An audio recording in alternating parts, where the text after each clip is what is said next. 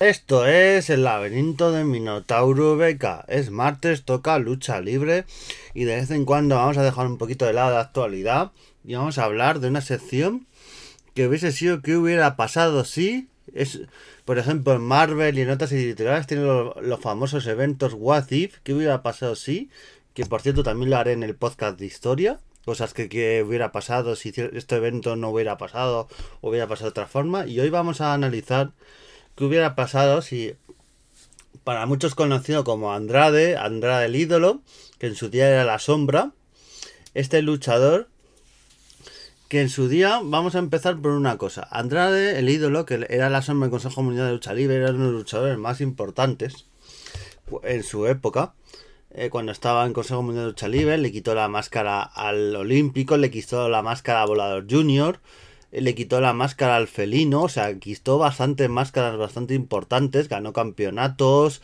y era un, luchador bastante importante, tenía la facción de los ingobernables junto a, a Rush, la máscara y el propio La Sombra, era una, una facción bastante importante, y en el culmen de su carrera hay un evento que que pasa porque algo que, que muchos no nos esperábamos y de repente se anunció y era un combate que luego realmente no fue para tanto, pero por el hecho del combate. Algo que para muchos que les gusta el wrestling, por ejemplo, americano o japonés, no dan tanto importancia, pero el, en el wrestling, una de las cosas más importantes en la lucha libre mexicana es la máscara. La máscara eh, es lo más importante y solo se puede ver, perder en combate de apuestas. Por eso hay, hay, luchadores y en México cuando un luchador va a Estados Unidos y se quita la máscara para... Que yo no entiendo esto a veces que les obligan los americanos para que se quiten la máscara. Lo veo incluso casi como una humillación y decir, mira, tú vienes aquí y te quitas la máscara. Yo lo veo un poquito una falta de respeto a la cultura mexicana cuando hacen que, que hagan eso los luchadores. Pues eso, teníamos anunciado en este, en este aniversario en, en, septiembre de 2015, nada más y nada menos, el 17 de septiembre de 2015, en el, en el aniversario del Consejo Mundial de Lucha Libre, que es el evento más importante que hacen todos los años el Consejo Mundial de Lucha Libre, pues teníamos anunciado un eh, eh, La Sombra, ya digo que tenía muchísima importancia en esa época, fue la época en la que se había ido Místico se fue, se había ido Místico de la empresa, se fue eh, para ser sin cara en WWE, que no salió muy bien, pero se, se había ido de la empresa. Luego acabó yéndose de, sin cara de WWE y, y más tarde volvería. Y una de las figuras más importantes en esta época era La Sombra, que había ganado bastantes máscaras, estaba en luchas titulares.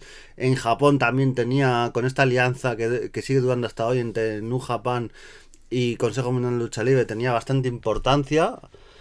Y cada vez iba más y a más y a más. Y se iba a enfrentar en este aniversario de nada más y nada menos a uno de los luchadores no más importantes de la historia del Consejo Mundial de Lucha Libre, que también, sino de la lucha, yo me atrevo a decir de la lucha libre mexicana. En estos luchadores más importantes que pues, estarían sin duda a dudas, pues el Santo, el original, Blue Demon Junior, Blue Demon el original, perdón, no Junior, bueno el Junior también, pero más el original, estaría Bárbaro Carmen estaría el Cavernario, no Bárbara Cavernario, estaría entre otros, Mil Máscaras también le metería ahí, Canet quizás, pues Atlantis, que tiene una lista de, de máscaras que ha ganado inmensas, y más que la lista, porque claro, por ejemplo, Super Muñeco, otros luchadores, incluso el, el mismo, el mismo, el, mismo, otros luchadores, el mismo Hijo del Santo, ha ganado muchísimas máscaras, pero hay muchas máscaras que no son tan importantes. Y Atlantis, en su carrera, había ganado muchísimas máscaras importantes, que es algo que hay que destacar. todas las máscaras importantes que ha ganado en su carrera Atlantis, como la de Mano Negra, la de Villano Tercero, eh, que es uno de mis combates favoritos y uno de los mejores combates que yo creo en la historia de la lucha libre mexicana y del wrestling un combate espectacular. Sevillano tercero contra, contra Atlantis. Épico, si no lo habéis visto lo recomiendo. Una auténtica cátedra de lucha libre. Y eso, destacar que, que eso, eh, también había ganado hace poco, el año anterior, en otro combate súper épico, al último guerrero la máscara. Le ganó en su día también al, a Kung Fu. Tenía máscaras bastante buenas en su haber. Este Atlantis.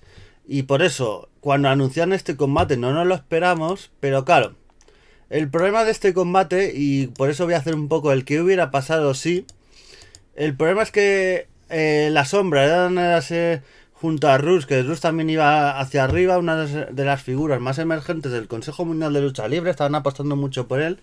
Pero ¿cuál es el problema cuando se anuncia este combate y todo ya la que la gente se rumorea y que acabó pasando? Es que eh, la sombra eh, se, se, iba a ir, luego se acabó viendo que era así, se iba a ir a W. Por lo tanto, cuando ya se vio que la sombra se iba a W, y es lo que pasó y lo que vamos a, decir que hubiera pasado si no se hubiera ido a W, más que... Eh, porque tanto, una cosa relaciona a la otra. Si la sombra no, hubiera, no se hubiera ido a W, yo tengo claro que el Consejo Mundial de Lucha Libre probablemente hubiera apostado más por él. Y aunque Atlantis es una de las máscaras más importantes de la historia, su valor es súper fuerte, muchísimos años con ella un luchador muy veterano, acaba de cumplir en julio que ha hecho el evento 40 años como luchador, que no que, son casi nada, o sea, muchísimo, muchísimo tiempo como luchador, que son Estados Unidos, no lo pueden decir. En Japón sí, porque en Japón hay luchadores con 50 y pico, con 60 años eh, subidos en el ring. Por eso mm, en, Estados Unidos no pasa tan fácilmente, salvo casos como Ric pero bueno, lo de Ric es, un minuto para, llamar la atención y demás, o sea, estos luchan de verdad. Y así que, ¿qué hubiera pasado si no se va a, de Consejo Mundial de Lucha Libre a WWE La Sombra? Probablemente La Sombra hubiera ganado la máscara de Atlantis, que yo creo que a lo mejor Atlantis se hubiera retirado o se hubiera tomado la carrera de otra manera, aunque de estos años a esta parte cada vez lucha menos y le, ha dado el relevo a su hijo. Su hijo Atlantis Junior que le ganó la máscara eh, en el aniversario del año pasado a Stuka Junior. Pero yo creo que mm, realmente hubiese sido una forma de retirarse, de dar el relevo de generación y haber creado una superestrella en Consejo Mundial de Lucha Libre y, que, y la sombra hubiese sido dominante, no se hubiera ido a WWE, eh, hubiera continuado en la empresa, hubiese tenido un, trato como una gran estrella. Por lo tanto, creo que si la sombra, que formaba parte de la misma facción con Rush y la máscara, estos tampoco se hubieran ido del Consejo Mundial de Lucha Libre, que se acabaron yendo los tres, la máscara no le ha ido muy bien, la Rush mejor, porque Rush luchó primero en AAA, luego se fue a Ring of Honor, donde fue campeón y tuvo un reinado bastante bueno. Ahora está en el wrestling y tiene apariciones esporádicas por AAA. Pero yo creo que los tres, esta buena facción, que luego se unió la, la bestia, que es, es padre de, de Rush, pues yo creo que esta buena facción de los ingobernables hubiese seguido ahí.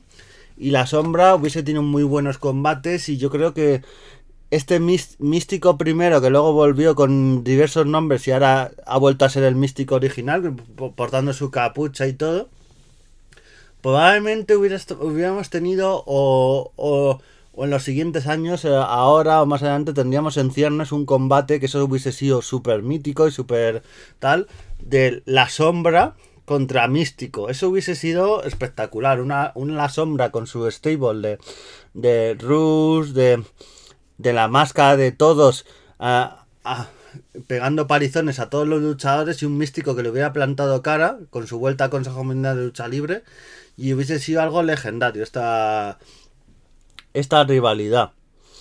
Y hubiera seguido yendo a Japón y, demás. Eh, la sombra, pero yo, yo creo que hubiese seguido en Consejo Mundial de Lucha Libre porque cuando te dan un trato de, de superestrella en Consejo Mundial de Lucha Libre es muy difícil que te vayas como le ha pasado en su día a Atlantis o Último Guerrero, Último Guerrero. Eh, aunque perdió en su día la máscara, pero eh, nunca se ha ido de la empresa y ha continuado ahí para siempre. Por ejemplo, otros, eh, por ejemplo, Negro Casas, que casi siempre, casi siempre ha estado en la empresa, hace poco se marchó, pero porque ya el rol que tenía es un luchador muy mayor y ya el rol que tenía era un poco secundario. Entonces, pues os decidió irse ya de triple A a, triple A y dejar el Consejo Mundial de Lucha Libre. Pero cuando tienes un rol muy importante, pues eso yo creo que si hubiera ganado la máscara eh, la sombra de Atlantis, hubiese tenido un, papel cada vez más importante que ya lo tenía, que había ganado máscaras muy importantes y hubiese sido una superestrella. Y estaríamos hablando ahora probablemente de, las, de, de, los luchadores cada vez más importantes en la historia de México, la sombra. Si le hubiese ganado la máscara Atlantis y luego algún otro luchador por medio, alguna cabellera, que, que hubiese, imaginémonos que los ingobernables hay un momento que se rompe, porque todos los stables hay un momento que, todos los grupos de luchadores hay un momento que hay una ficción y se rompe. Y nos imaginamos un Rus contra la sombra en un aniversario de Consejo Mundial de Lucha Libre, la arena super llena, eso hubiese sido mítico. o lo otro Dream Match que hubiera pasado eh, es esta rivalidad que tuvo Elea Park con Rush. Imaginémonos que se mete la sombra de por medio con máscara y tenemos un Elea Park contra la sombra por las máscaras. Es que eso hubiese sido legendario. Pero no pasó, la sombra se fue Andrade se fue a WWE, eh, tuvo un buen paso primero por NXT, luego fue campeón de Estados Unidos, pero al final el no saber inglés lo necesario le, hizo que se acabara yendo de la empresa. No en WWE tienes que tener muy buen micro, entre otras cualidades. Y yo creo que a la larga la decisión buena hubiese sido seguir en Consejo Mundial de Lucha Libre, el estatus hubiese continuado subiendo, cada vez sería la lucha más importante y quién sabe si a lo mejor hubiese acabado yendo a, New Japan, eh, donde tenía giras de vez en cuando y teniendo combates buenos en el Geino Climax, en Dominion, en Wrestling Kingdom, o sea, una sombra que hubiese sido cada vez más importante.